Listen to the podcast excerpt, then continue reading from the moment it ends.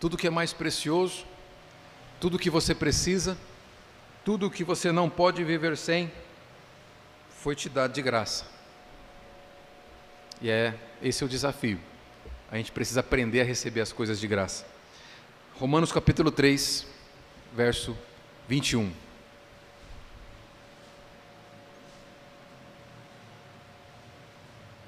Ouça com atenção a leitura e a exposição da palavra do Senhor, porque para ser Deus falando tem que estar escrito.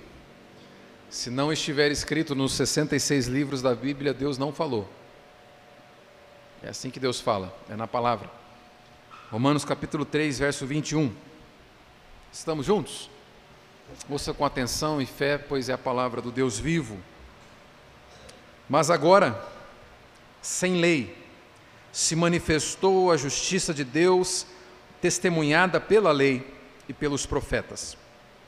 Justiça de Deus mediante a fé em Jesus Cristo, para todos e sobre todos os que creem, porque não há distinção, pois todos pecaram e carecem da glória de Deus, sendo justificados gratuitamente por Sua graça, mediante a redenção que há em Cristo Jesus. Até aqui, vamos orar mais uma vez.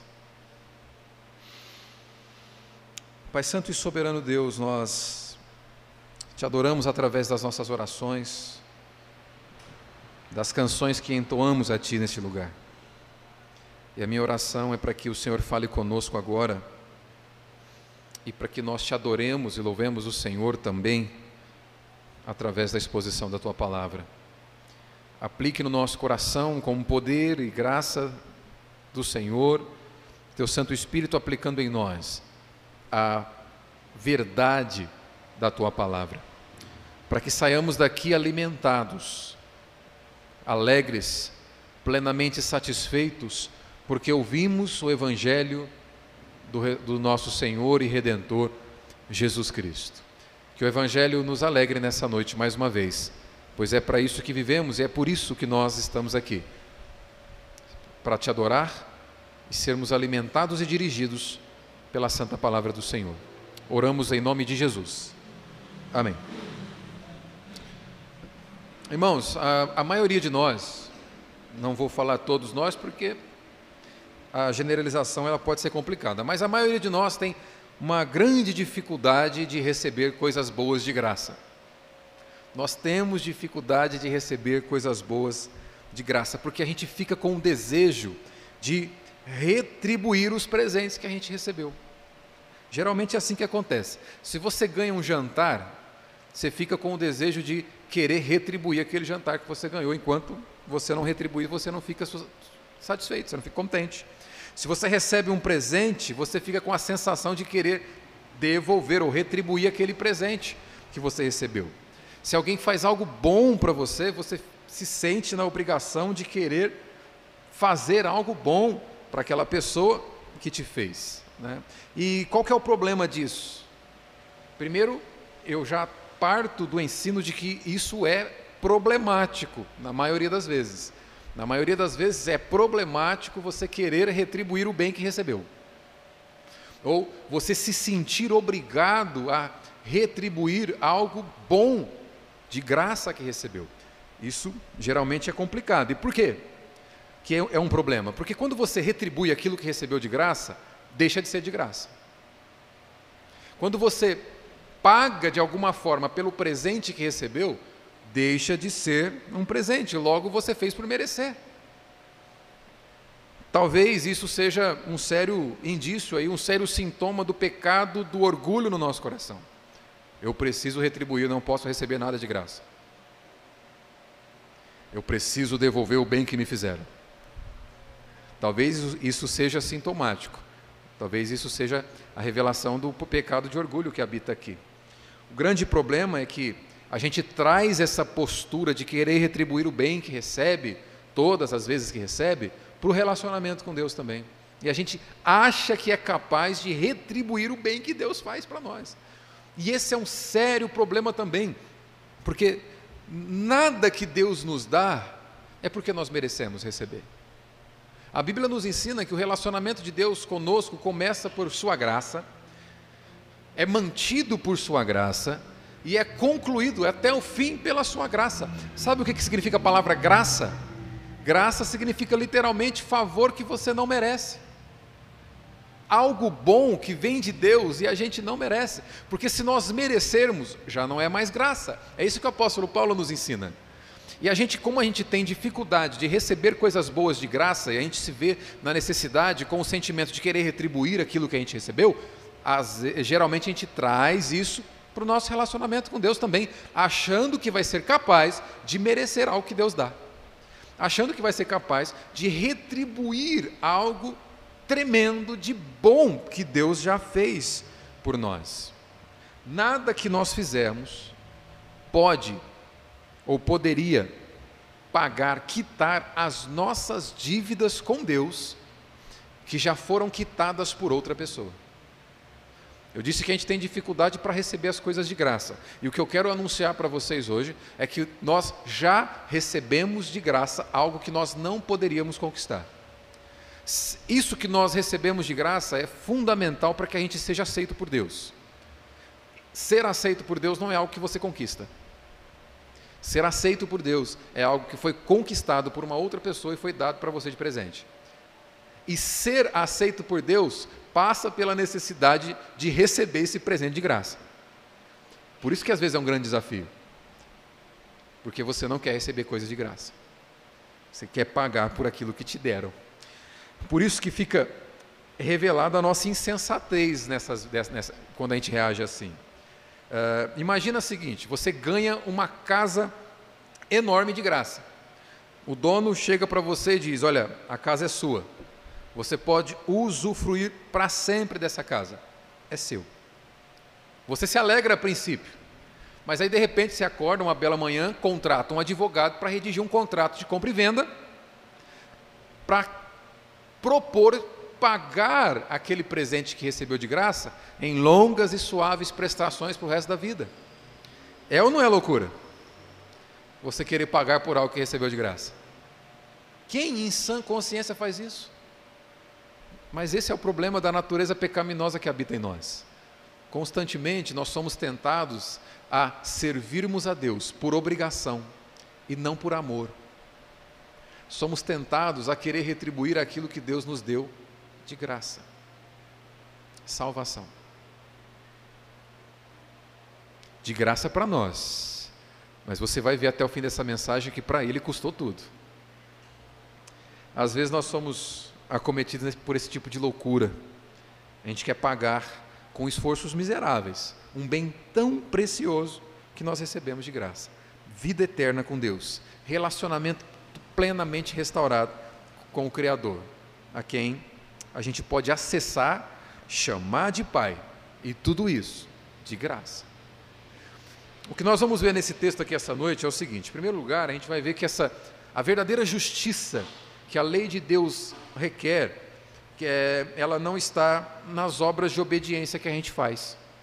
A verdadeira justiça que nós apresentamos diante de Deus, para que Ele nos aceite, não está nas nossas obras de obediência.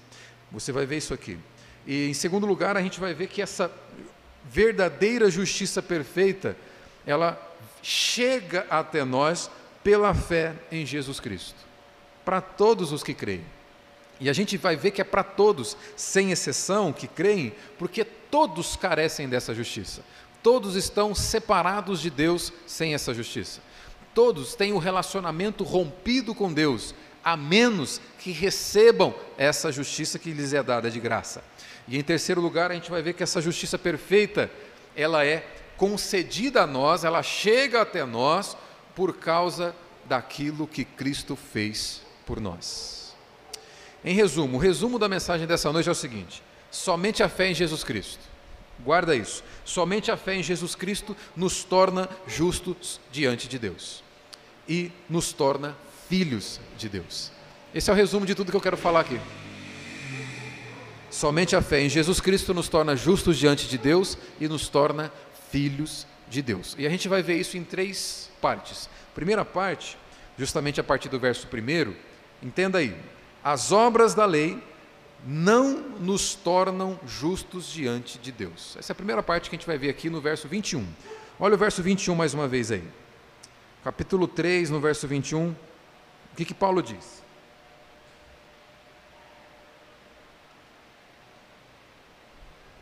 Meu primeiro, meu primeiro ponto, então, as nossas obras de obediência não são capazes de nos fazer justos diante de Deus. No verso 21 ele diz assim: Mas agora, sem lei, se manifestou a justiça de Deus, testemunhada pela lei e pelos profetas.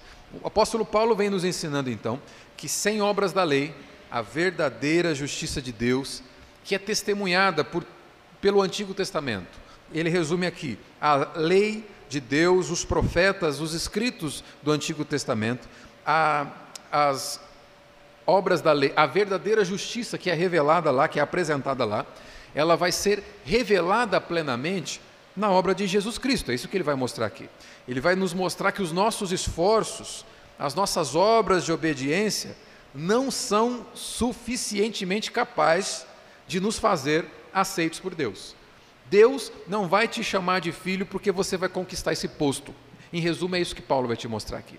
Nenhum de nós aqui vai poder chegar diante de Deus e dizer o seguinte: Eu conquistei, você tem que me deixar entrar aí. Esquece. Nenhum de nós vai poder chegar diante de Deus e dizer o seguinte: Olha, as bondades que eu fiz na terra foram maiores que os pecados que eu cometi na terra, portanto, o Senhor tem que me aceitar como filho. Não, esquece, já Paulo está dizendo que não é por aí. E nem esse é o propósito da lei que Deus te deu.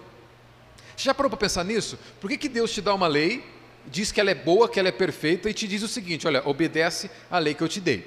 Mas ele sabe que você não é capaz de obedecer perfeitamente. Por que será que Deus te dá uma lei santa, te manda obedecer, dizendo o seguinte: se obedecer, vive, se desobedecer, morre? sabendo que a gente não tem competência em nós mesmos para obedecer essa lei perfeitamente. Não é pegadinha. Se Deus faz isso, é porque ele tem um propósito com a lei. E é isso que Paulo vai mostrar aqui. Paulo está mostrando que o propósito da lei não é fazer você justo. O propósito da lei não é fazer com que a gente conquiste a nossa salvação pelo nosso esforço. Os mandamentos que Deus dá e diz o seguinte: obedece, não é fazer com que você seja salvo por meio da sua obediência. Paulo já vem mostrando isso. Olha o verso 19 aí. No capítulo 3 ele vai dizer assim: Ora, verso 19: Sabemos que tudo o que a lei diz aos que vivem na lei, o diz para que se cale toda a boca. Para que, que a lei serve? Ó, para que se cale toda boca e todo mundo seja culpável perante Deus.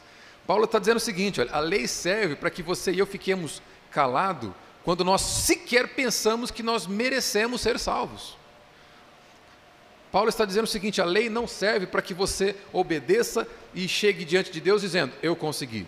Porque você não vai ser competente o bastante para obedecê-la perfeitamente. É isso que ele está dizendo aqui. Olha o verso 20, para que, que serve a lei? Visto que ninguém será justificado diante de Deus por obra da lei. Em razão, aqui começa o motivo, porque Deus deu a lei. Em razão de que pela lei vem o pleno conhecimento do pecado. Para isso que Deus deu a lei. Paulo está dizendo o seguinte: sabe por que, que Deus te dá uma lei? Mandando você obedecer, sabendo que você não tem força o suficiente para fazer tudo direito? porque ninguém aqui tem, Paulo vai dizer, para que não reste dúvidas de que você é pecador. Para que não reste dúvidas de que somos pecadores. Paulo vai dizer o seguinte: é pela lei que fica claro que nós não temos competência de salvar nós mesmos.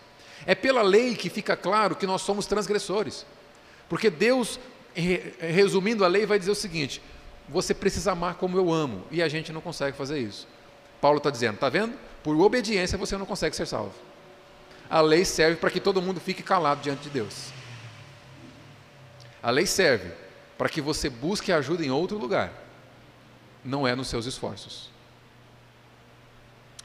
Logo, logo, logo a lei ela foi dada aqui não para que os homens obedeçam, obedecessem e fossem aceitos como filhos de Deus, por meio dessa obediência, mas para que ficasse claro que somos falhos. Olha só, ah, cada palavra que Paulo usa é muito poderosa, e no verso 21, uma palavra muito poderosa aqui é o começo da, do, do, do versículo. Versículo 21 começa com um mas. É muito importante isso aqui. Mas aqui é, está relacionado ao que ele disse antes. No verso 20 ele vem dizendo assim: Ninguém será justificado por obras da lei, porque pela lei vem o pleno conhecimento do pecado. Verso 21. Mas, louvado seja Deus por esse mais, mas agora sem lei, ou seja, independentemente da obediência pautada na lei, se manifestou a justiça de Deus. Paulo faz um movimento incrível aqui que a gente precisa.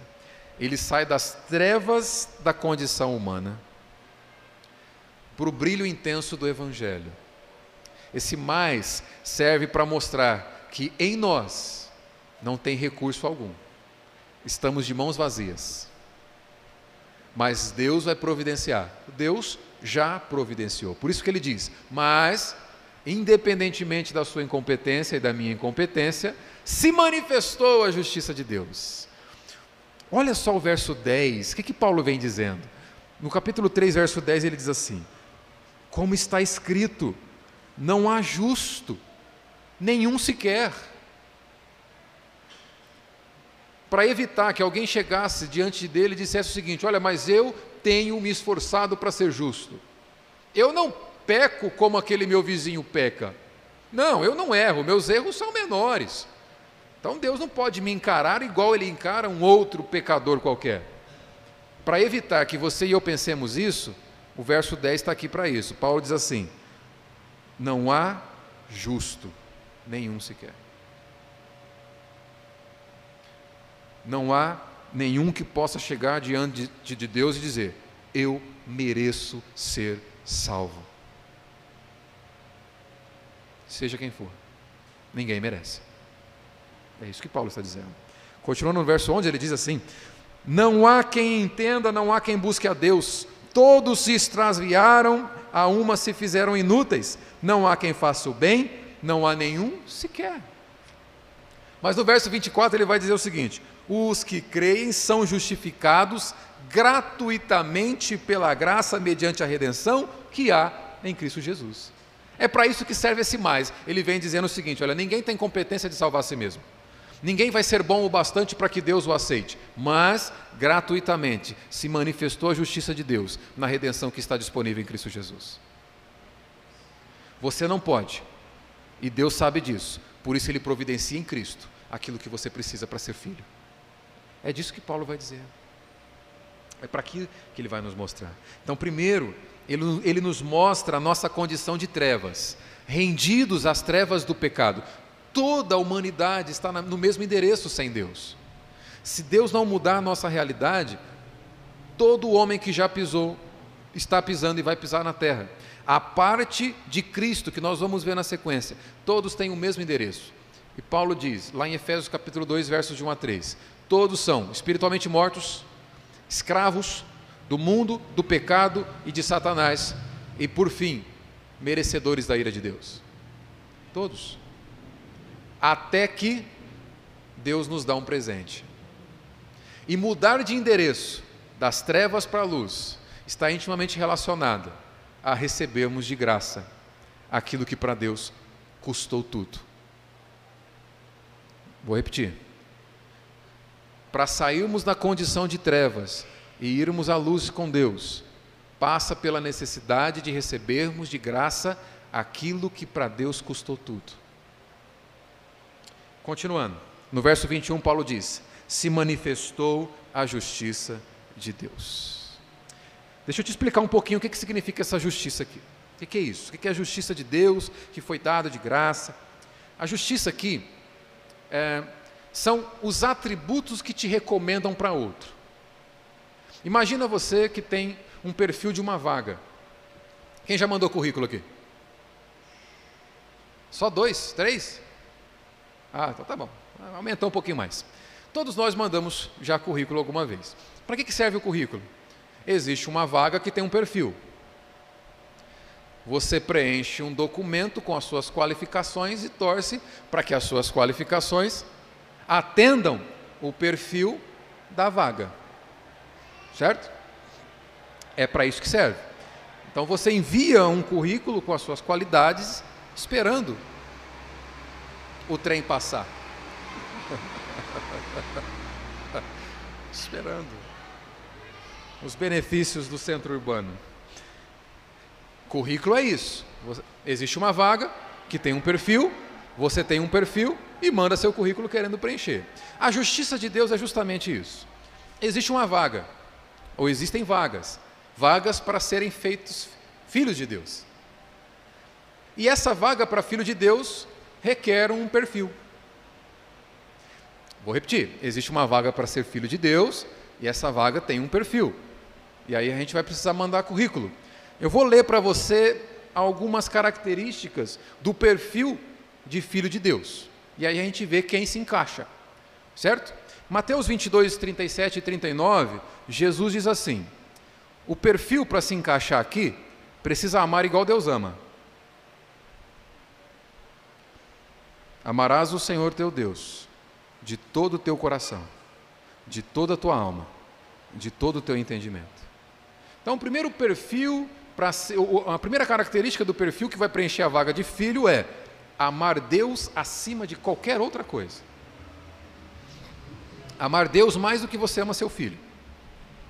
Amar Deus mais do que você ama seu cônjuge. Amar Deus mais do que você ama sua família, mais do que você ama sua carreira, mais do que você ama sua igreja, seu ministério. Amar Deus mais do que qualquer coisa. Primeira característica, amém, do perfil. Segundo, amar o teu próximo como a ti mesmo. Segunda característica do perfil para a vaga é você precisa amar outros antes de amar você. Primeiro lugar é Deus. Em segundo lugar, qualquer um que não seja você mesmo.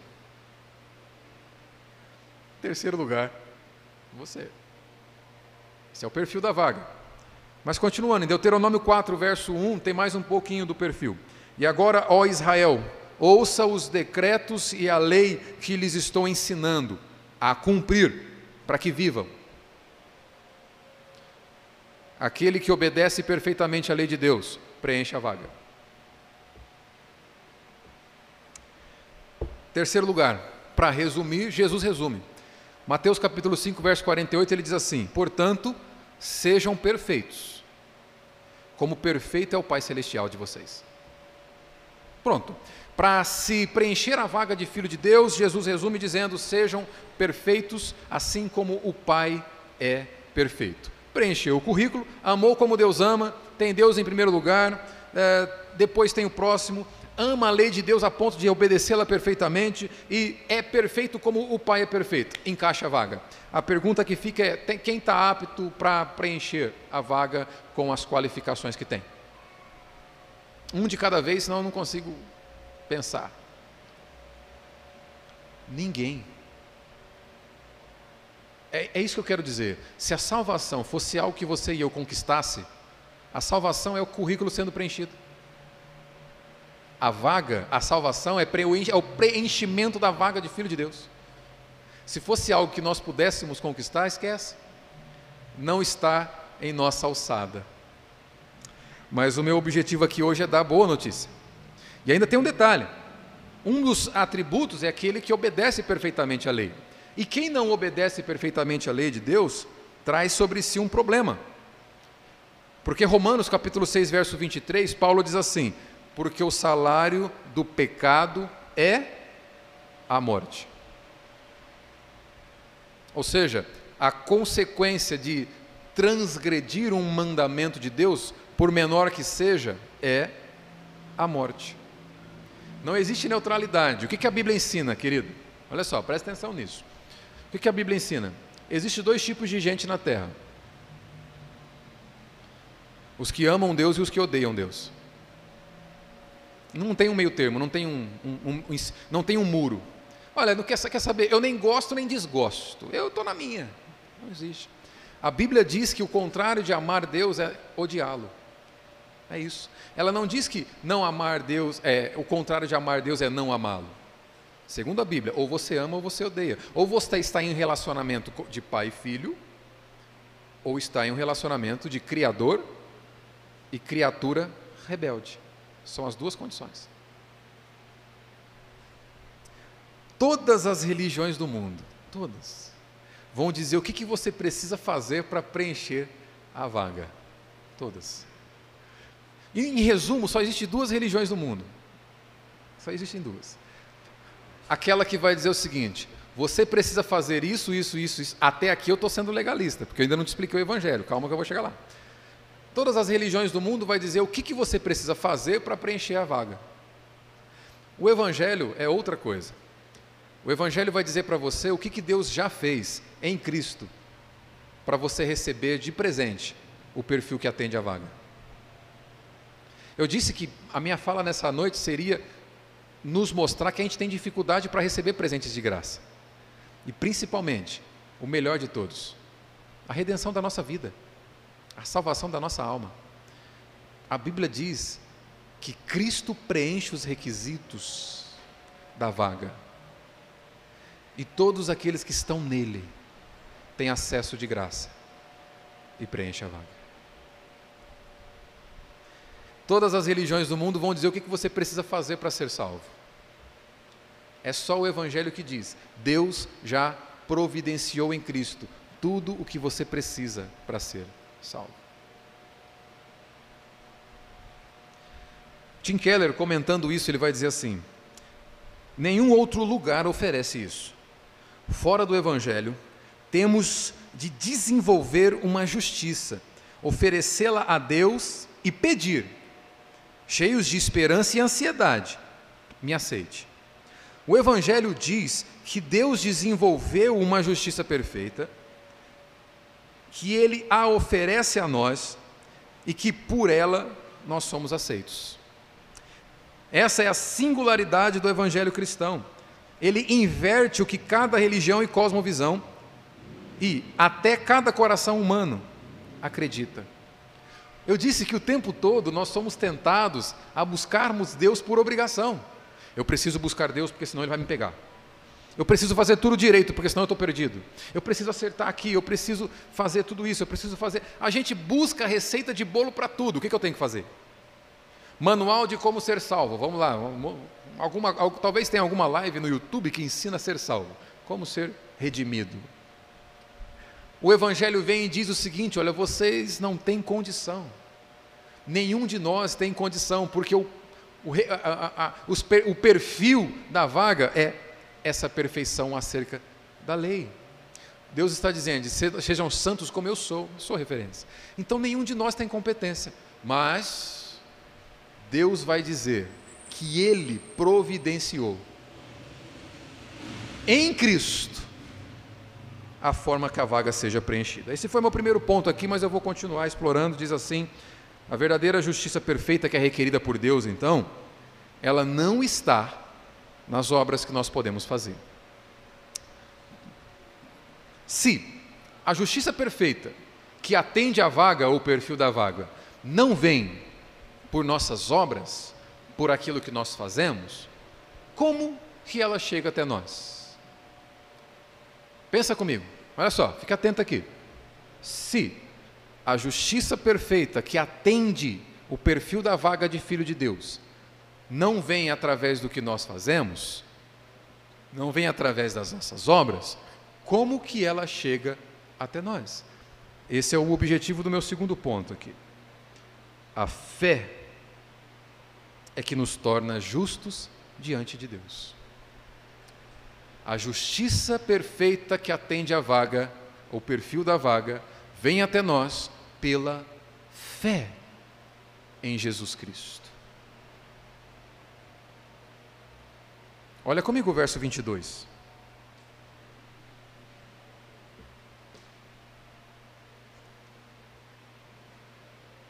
A justiça de Deus mediante a fé em Jesus Cristo, para todos e sobre todos os que creem. Porque não há distinção. Abre um parênteses aqui, puxa o freio de mão um pouquinho e segura. Paulo não está dizendo que todo e cada indivíduo sobre a terra é filho de Deus. Não é isso que ele está dizendo. Porque se ele estivesse dizendo isso, ele estaria contrariando o apóstolo João, que em João capítulo 1, verso 12 diz que só é filho de Deus aquele que recebe Jesus Cristo como seu Senhor. Percebe que é justamente o que ele vai dizer aqui. Ele vai dizer o seguinte: essa justiça de Deus, mediante a fé em Jesus Cristo, para todos, e é sobre todos, é para todos quem? Para todos sem distinção? Para todos sem exceção?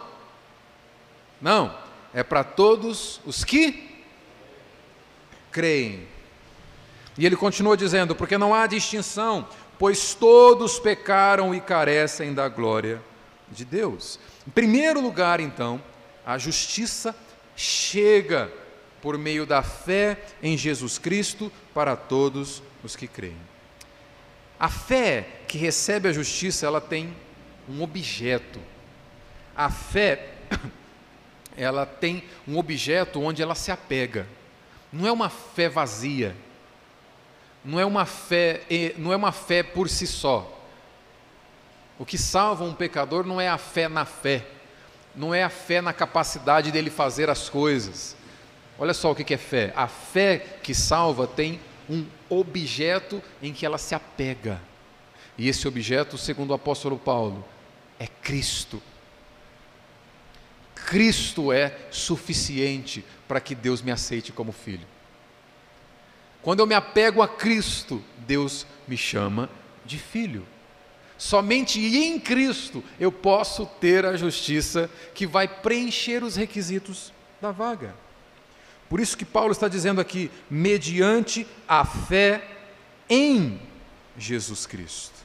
Logo, não é fé na fé, não é fé na capacidade de obediência.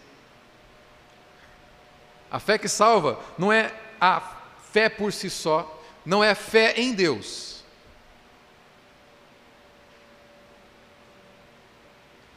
Ainda bem que você abriu o olho, isso mostra que você está atento. A fé que salva, eu vou explicar isso com um pouco mais cuidado, um pouco mais de cuidado. A fé que salva não é tão somente fé em Deus. Porque primeiro a gente precisa explicar que Deus nós estamos crendo. É comum você encontrar pessoas na rua e você perguntar: você crê? Lógico, eu creio em Deus. Que Deus? Ah, eu creio em Deus. Se fé que salva for fé em Deus, é, a população brasileira, a população de ateístas no Brasil é pouco mais de 0,5%. Se fé salvífica é simplesmente dizer que crer em Deus, apenas 0,5% da população brasileira não estará, não preencherá a vaga. Todas as outras preenchem. Mas olha só, a gente precisa entender que a palavra Deus, esvaziada do seu significado, não tem valor em si mesmo. Eu preciso saber que Deus eu estou, ou qual é o Deus que eu estou me apegando. Por isso que Paulo enfatiza, Paulo não diz fé em Deus, ele diz fé em Jesus Cristo. Porque o Deus que salva é o Deus Pai do Senhor Jesus Cristo. A palavra Deus, se não for aquela que descreve o Deus Pai de nosso Senhor Jesus Cristo, que se revela nas Escrituras, essa fé não tem valor algum. Todos lá fora vão dizer que creem em Deus. Só que é, é, é, é incoerente, é muito comum você encontrar pessoas que dizem que creem em Deus, mas não creem na Bíblia. Crê em Deus, mas não conhecem Bíblia. Crê em Deus, mas não sabe por que Jesus veio à Terra.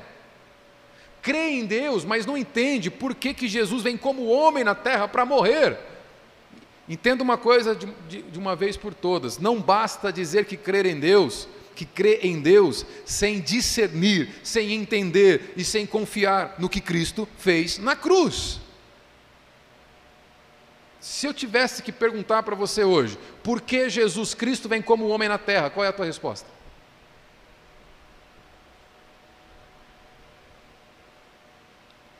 Ter fé em Deus e no Deus da Escritura, no verdadeiro Deus, é ser capaz de dizer: olha só, eu não merecia nada, eu não tenho qualquer condição de conquistar o posto da vaga que está disponível, mas Deus, por Sua infinita misericórdia, mas Deus, por causa do grande amor com que me amou, mas Deus, por Sua graça, deu seu Filho Jesus Cristo para pagar o preço de todos os meus erros e, além disso, para viver uma vida perfeita que eu não tenho competência para viver, e Ele me dá de presente todos os méritos que Ele conquista com essa obediência perfeita. Esse Deus é o Deus da Bíblia. Percebe? Não basta dizer creio em Deus.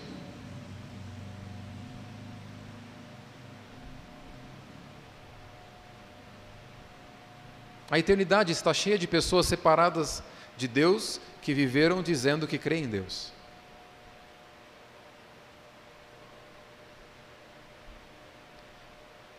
Crer em Deus é confiar que aquilo que eu não tinha competência para fazer e preencher a vaga, Deus providenciou, o Deus da Bíblia, que se revela na Escritura, providenciou a perfeição da vaga na pessoa de Jesus Cristo.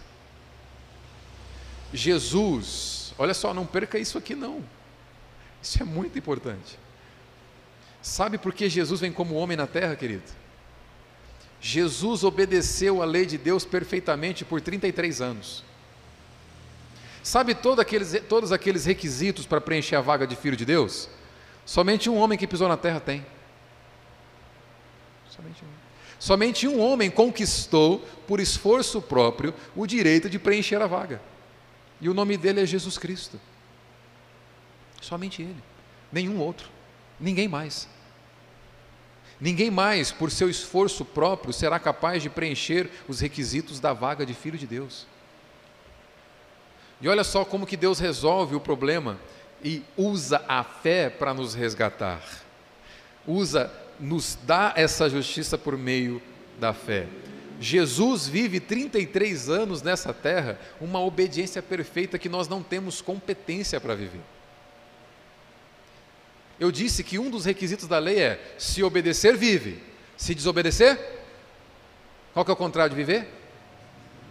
Se obedecer, vive. Se desobedecer, fala, irmão, não me deixa no vácuo, não, está gravando, vou passar vergonha. Se obedecer, vive. Se desobedecer, morre. Brincadeira. A lei de Deus diz: se obedecer, vive, se desobedecer, morre. O único homem que viveu perfeitamente a lei de Deus na terra, Jesus Cristo, ainda assim foi morto. E agora? Se era vida por obediência e morte por desobediência, o único que obedeceu perfeitamente morreu da forma como morreu na cruz, o que, que isso nos ensina? Entenda uma coisa de forma definitiva. E agora você vai entender o que é crer em Jesus Cristo. Aqueles 33 anos de obediência perfeita foram um serviço dado por Jesus Cristo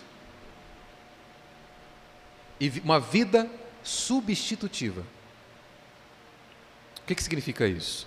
Quando Jesus obedece perfeitamente à lei de Deus na terra, ele está preenchendo os requisitos da vaga. Mas ele preenche para outra pessoa. Jesus está fazendo aquilo que nós não temos competência para fazer. Ele está preenchendo os requisitos, obedecendo perfeitamente. E não só isso, ele não apenas vive substitutivamente, ele morre também substituindo pecadores na cruz. O único perfeito, o único que poderia chegar diante de Deus e dizendo: Eu consegui. Morreu no lugar daqueles que jamais poderão chegar diante de Deus dizendo: Eu consegui. O, nós chegaremos diante de Deus dizendo o seguinte: Eu não tenho nada para dar para o Senhor, mas o meu redentor conseguiu. É Cristo que eu apresento. Então, olha só o que é fé. Agora eu vou te explicar o que é fé. E por que, que a, a, a justiça chega até nós pela fé. Jesus vai dizer o seguinte: aquele que confia que a minha obediência é suficiente para que ele seja aceito diante de Deus, confia e vive para Deus confiante que a minha obediência é suficiente, esse será salvo. E detalhe: aquele que confia que todos os seus pecados foram quitados na cruz, ele não tem condição de pagar pelo preço do próprio pecado. Eu pago na cruz. Na cruz, Cristo faz uma troca, querido. Uma troca comigo e com você. Ele vai chegar para mim, para você, e vai dizer o seguinte: olha, a obediência perfeita para preencher a vaga, que você não tem competência, está aqui, de presente, teu nome está nela. E detalhe, não pode parar por aí. Toda a sua incompetência, todos os seus pecados, todos os seus erros que você vai cometer, cometeu a vida toda, ainda vai cometer amanhã, todos esses pecados têm como justiça de Deus, ou tem como prescrição da lei de Deus para que seja quitado a morte. Em resumo, você deveria morrer por ter pecado, porque é o que a Bíblia diz. Mas detalhe, Jesus dizendo para mim e para você: além de te dar de presente uma justiça que você não tem competência para conquistar, dá para mim, lança sobre mim os teus pecados. Eu tiro de você e pago na cruz. Porque o salário do pecado é a morte. Irmãos, o sangue de Cristo não foi derramado para que ele tivesse uma oportunidade. É impressionante como tem crente que ensina isso. Cristo morreu por uma oportunidade, dá uma chance para ele. A Bíblia diz que o sangue de Cristo tem poder para perdoar pecados. Uma só gota do sangue de Cristo é suficiente para perdoar todos os pecados. E ainda assim, ele derramou todo o seu sangue na cruz. Cristo não morreu para ter, ter uma chance com você. Cristo morreu para te resgatar do império das trevas, de forma definitiva. Cristo morreu para pagar todas as suas dívidas e as minhas. Cristo não morreu para ficar do lado de fora, batendo na porta do teu coração, dizendo: dá uma chance, eu já paguei o preço. Não, querido. Todos aqueles por quem ele morreu e se apegam a ele pela fé, a Bíblia diz, estão garantidos por toda a eternidade. Deus não tem plano B. Jesus nunca foi um plano B e Deus não tem plano B a partir de Cristo. Ah, Jesus morreu por todos. Agora, aqueles que não aceitarem, Deus vai dar uma outra oportunidade. Vai lá, fica batendo na porta do coração para ver se eles abrem. Não! Não é isso que a Bíblia ensina. A Bíblia diz que o sangue de Cristo tem poder para perdoar pecados e todo aquele que nele crê. Isso é fé em Cristo. Fé em Cristo é confiar que Ele já deu para Deus o que eu não tenho competência de dar, que é a obediência perfeita e a quitação das dívidas. E a partir de agora, viver confiante de que isso é real e me alcança. Crer em Cristo é isso. E no verso 22, Paulo disse: Justiça mediante a fé em Jesus Cristo, para todos e sobre todos os que creem.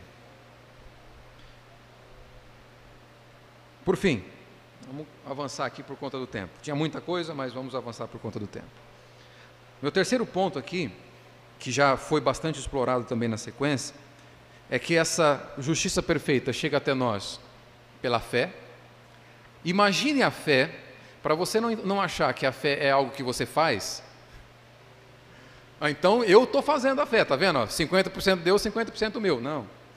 Imagine a fé como, é, como sendo um presente que também você recebe, porque é isso que Efésios capítulo 2, verso 8 diz. Efésios 2:8, a Bíblia diz assim: Pela graça vocês são salvos, mediante a fé. E isso não vem de vocês, é dádiva de Deus. A palavra dom aqui é dádiva, presente. Ele está dizendo o seguinte: olha, a única coisa que você precisa para preencher a vaga é crer no Filho, é crer que Ele já deu obediência perfeita e já pagou com o seu sangue. É confiar. Ah, e detalhe: você não tem capacidade de ter fé também. E eu te dou essa fé de presente. A graça de Deus te concede a fé que você precisa. Imagine Cristo como uma pedra preciosa superaquecida. Você não consegue manusear com as mãos limpas, com as mãos sem proteção. A fé é somente a luva especial que você tem para se apegar a Cristo e nunca mais soltar dele. E detalhe, essa luva foi Deus que deu. Terceiro ponto, a justiça chega até nós pela redenção providenciada por Cristo na cruz. Verso 24: sendo justificados gratuitamente. Quanto você paga por aquilo que recebe de graça?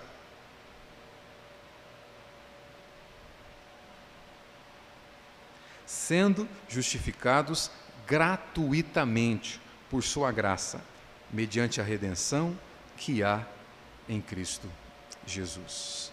Eu vou explorar só uma palavra aqui, tinha outras coisas para explorar, mas por conta do nosso tempo que está urgindo, eu vou explorar apenas o significado dessa palavra redenção aqui. Quando Paulo diz, mediante a redenção que há em Cristo Jesus, olha só, a graça que nos justifica, ela é de graça para nós, mas para Deus custou o que havia de mais precioso: o próprio Filho.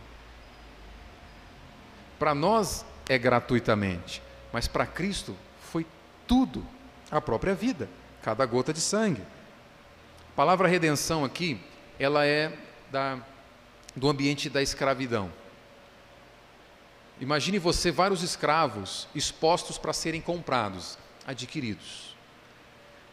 Quando algum comprador de escravo se afeiçoava por um escravo, imagina lá, está uma exposição. Os escravos sou eu e você, estamos expostos. O nosso Senhor, antes de Cristo nos comprar, o nosso Senhor, nós tínhamos três senhores, nós servíamos três senhores, segundo a Bíblia. É, e, e, eram, eram senhor de escravos que, ó, rebentavam com a nossa vida. Nós servíamos ao diabo, segundo a Bíblia, nós servíamos ao nosso próprio pecado e nós servíamos esse mundo. Eles eram os nossos donos e nós estávamos em exposição lá. Quando um escravo é comprado, a, o comprador do escravo ele tinha a opção de pagar por aquele escravo para pô-lo em liberdade. E esse pagamento do escravo para que ele fosse livre recebia o nome de redenção. O escravo é redimido ou ele é comprado. É isso que a Bíblia ensina. É, é isso que a Bíblia diz que Cristo fez por nós. Quando Paulo diz que a redenção que há no sangue de Jesus, é porque o sangue é o pagamento, é o preço. Você foi comprado por Cristo. Antes era escravo do mundo, do pecado e de Satanás. Cristo te põe em liberdade e a moeda de troca foi o próprio sangue dele. Ele te compra.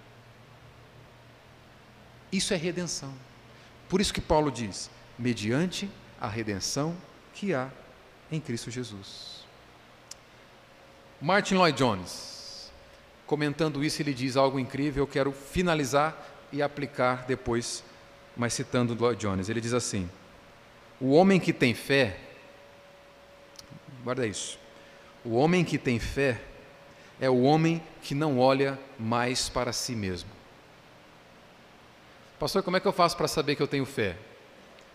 Um pregador muito mais hábil que eu que eh, eh, já nos ensinou isso. Martin Lloyd Jones ele diz assim: o homem que tem fé é o homem que não olha mais para si mesmo,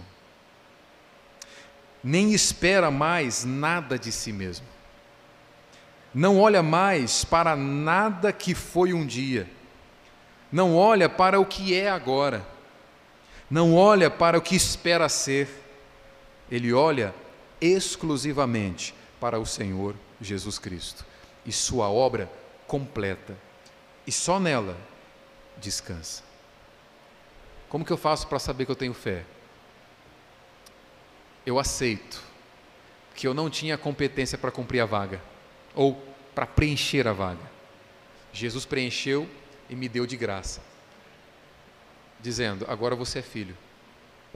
Os méritos são meus, e você vai usufruir desses, dessa vaga. É, é, eu entender que os meus pecados diante de Deus eram, eram e são extremamente ofensores da santidade de Deus. Mas Cristo pagou a dívida por cada um deles. Viver pela fé em Jesus Cristo é isso, é viver crendo que o pecado que amanhã vai ser cometido também foi pago pela cruz, pela morte na cruz. E isso está longe de colocar no meu coração o desejo de viver de forma liberal. Porque uma, a, a, primeira coisa que as pessoas pensam quando ouvem o Evangelho, isso que eu passei falando em 40 minutos, é o Evangelho.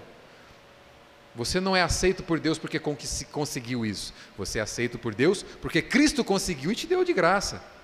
E você não vai viver para Deus agora porque você vai conseguir fazer tudo direito. É tudo, é tudo pela graça. É tudo Ele te dando a capacidade. Até a fé que você precisa é dele que vem. E é, é, é muito comum as pessoas pensarem o seguinte: ah, então agora beleza. Essa salvação pela graça é algo, é uma boa notícia demais. Bora viver do jeito que a gente quer. Ó, se a salvação vem dele, se a justiça vem dele, se a fé é ele que dá, se ele já pagou pelo pecado de amanhã, bora viver do jeito que eu quero. Não. Porque se eu vivo do jeito que eu quero, eu revelo que eu não entendi que foram os meus pecados que derramaram o, meu, o sangue do meu Senhor. É por isso que eu disse que o crente ele não vive diante de Deus pelos seus próprios méritos. Ele vive diante de Deus por amor a Deus. E a maior evidência de que eu amo Cristo de verdade é que eu sou constrangido por saber que aquelas feridas, que aquelas dores, foi para pagar o preço do pecado que eu vou cometer amanhã. Foi para quitar a dívida de toda uma vida de pecado. Não dá, não dá para amar o Senhor e ainda continuar alegremente no pecado, sabendo que é esse pecado que eu cometo alegremente responsável por cada uma daquelas dores. A resposta mais coerente é o que Paulo diz em, na sua carta aos Coríntios: o amor de Cristo nos constrange. Quando nós vemos que Ele pagou o preço das nossas dívidas. Concluindo então, somente fé em Jesus Cristo nos torna justos diante de Deus. As obras da lei não nos tornam justos diante de Deus. A fé nos torna justos diante de Deus. A redenção graciosa de Cristo paga o preço para nos tornar justos diante de Deus. Portanto, essa justiça perfeita, que nos torna seres perfeitos, como nosso Pai é perfeito, ela não vem de nada que nós fazemos, mas de tudo aquilo que Cristo já fez. Eu quero fazer duas aplicações rápidas aqui. O sermão não acabou ainda. Aguenta aí. O sermão só acaba quando termina. Sem essa aplicação não tem sermão. É agora que começa a parte boa. Brincadeira. Tudo é parte boa. Mas agora é que começa a parte prática. Tem uma coisa que você precisa crer. Nós precisamos crer. Primeira coisa, o que nós precisamos crer? Na gratuidade da salvação. Você não vai poder pagar por ela. Tem igreja que ensina isso, sabia? Se você pode pagar para ser salvo. A Bíblia não ensina isso. A Bíblia diz que Cristo já pagou todo o preço. Então eu preciso crer na gratuidade da salvação, ou seja, no Evangelho. Caso contrário, eu vou buscar a Deus pelos motivos errados. Eu vou buscar Deus e vou buscar um Deus que não se revelou na Escritura. Eu corro o risco de passar vários anos na igreja buscando um Deus que não é o Deus e Pai de nosso Senhor Jesus. Eu corro o risco de cair na tentação de servir a Ele por obrigação e não por amor. E mais uma vez, guarda isso: a maior tentação que você vai sofrer todos os dias não é a tentação de matar, roubar, destruir, fazer né, coisas que o ladrão faz. Não. A maior tentação que você vai sofrer todos os dias não é nenhuma tentação é, na, no, no, seu matrimônio, na sua empresa. Não, a maior tentação que você vai sofrer todos os dias é você servir Deus por obrigação e não por amor. Porque, segundo o Evangelho, ninguém que serve a Deus por obrigação entendeu o que Cristo fez. Se o simples fato de você estar aqui por obrigação revela que você ainda não entendeu o que Cristo fez. Se você está aqui para cumprir mais um ritual da semana, preciso ir lá, porque senão o pastor vai chamar atenção lá no grupo da igreja. Preciso aparecer na igreja, afinal de contas é domingo. Vou cumprir com o meu ritual. Se você serve a Deus por obrigação, você ainda não entendeu o que Cristo fez. A mensagem do Evangelho é que cada um de nós aqui merecíamos eterna condenação. sem exceção. Foi isso que disse o verso 23 que você leu comigo. O verso 23 disse: Todos, todos pecaram e estão separados de Deus. Nós precisamos de alguém que resolva o nosso problema e esse alguém é só Cristo. Se você serve a Deus por obrigação, se você ora por obrigação, lê a Bíblia por obrigação, ajuda as pessoas por obrigação, ama a Deus por obrigação, é porque você ainda não entendeu o que Cristo já fez por você. Eu devo crer na gratuidade da salvação, na graça, e isso vai me levar a servir a Deus por amor e gratidão, pensando naquilo que Ele já fez. E o que eu devo evitar é justamente o contrário. Olha só, eu devo evitar me relacionar com Deus por qualquer outro motivo que não o Evangelho. Irmãos, igrejas morrem quando não entendem isso. A igreja na Europa morreu por causa de não ter entendido isso. Igreja nos Estados Unidos tem morrido porque não entendem isso. Igrejas no Brasil estão morrendo porque não entendem isso. Vou ler rapidamente, eu sei que o tempo urge, mas eu quero que você saia daqui entendendo isso. Um, um sociólogo luterano americano escreve um livro lá nos anos 60 e 70. E ele diz algo que ele faz a leitura da Europa e do Brasil e que está correndo hoje no Brasil. Ele diz assim: olha, a religiosidade da igreja, isto é, a crença e a prática religiosas dentro das tradições das principais igrejas cristãs estão em declínio na sociedade moderna. Na Europa isso ocorreu no século passado. Nos Estados Unidos isso ocorreu nos últimos 50 anos. No Brasil está ocorrendo agora. E a chance de repetirmos aquilo que a Europa experimentou é muito grande. Igrejas morrem quando não entendem a mensagem que foi pregada nessa noite. Na Europa tomou a forma de um declínio progressivo na participação institucional. O que, é isso? As pessoas pararam de ir para o culto. As pessoas iam para o culto para cumprir com obrigação. E entende uma coisa: a obrigação vai fazer você andar duas, três milhas, no máximo. É só o amor por Jesus que vai te fazer até o fim da caminhada. A obrigação vai fazer você ir para a igreja uma vez por semana, uma vez por mês, uma vez a cada dois meses, quando o pastor cobrar a ausência, e depois não vai mais. A obrigação é esse, é esse, é esse o cenário. Por quê? Se eu vou por obrigação, é porque eu não entendi o que Cristo fez. E as igrejas morreram por causa disso. Pode-se seguramente dizer que, em comparação a períodos históricos anteriores, menor número de americanos, agora está nos Estados Unidos, aderem hoje à igreja levados por um ardente, um ardente desejo de salvação e relacionamento com Deus. Se as, igre... se as pessoas não vão para a igreja por desejo de se relacionarem com Deus, com Deus, qual é o motivo delas irem para a igreja então, pastor? Olha o que, que o Berger diz. Pelo contrário, muitos aderem à igreja levados pelo desejo de dar instrução moral a seus filhos. E orientação para a sua vida de família, ou simplesmente porque é parte do estilo da sociedade. O que ele quer dizer com isso? Mulheres são tentadas a ir para a igreja porque querem um marido fiel. Homens são tentados a ir para a igreja porque querem uma mulher fiel. Pais são tentados a irem para a igreja porque querem seus filhos longe das drogas, longe da imoralidade da sociedade. Não estou dizendo que isso é errado. Estou dizendo que isso não é o motivo para te fazer estar na igreja. Porque olha só, você não precisa de Cristo para ser um bom pai. Eu tenho alguns colegas ateus que são bom pai, bons pais. Você não precisa de Cristo para ser uma esposa ou um esposo fiel. Eu tenho diversos colegas ateus que são fiéis às suas esposas, aos seus cônjuges, e não querem nada com Cristo. Outro, pior ainda, né? Esse é o cenário no Brasil. As pessoas vão para a igreja porque querem prosperidade. Ah, foi prometido, vem aqui porque você participar da campanha, você vai ver, vai ficar rico. Você não precisa de Jesus para ter dinheiro. Eu conheço vários colegas ateus que te, prosperam na vida e não dão a mínima para Jesus. Você não precisa de Cristo para ter uma vida moral elevada.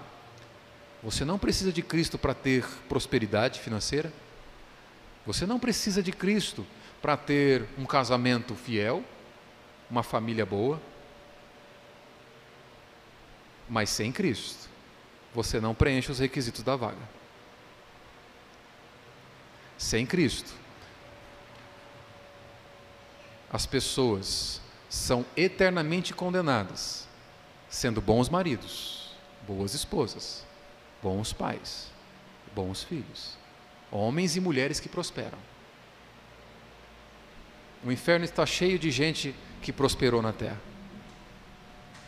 O inferno está cheio de bons maridos, de boas esposas, de bons profissionais, de filhos obedientes. Você precisa de Cristo, se você quiser viver com Deus. Você precisa de Cristo. Se você quiser ser promovido ao posto de filho de Deus. Eu te convido você a baixar a tua cabeça.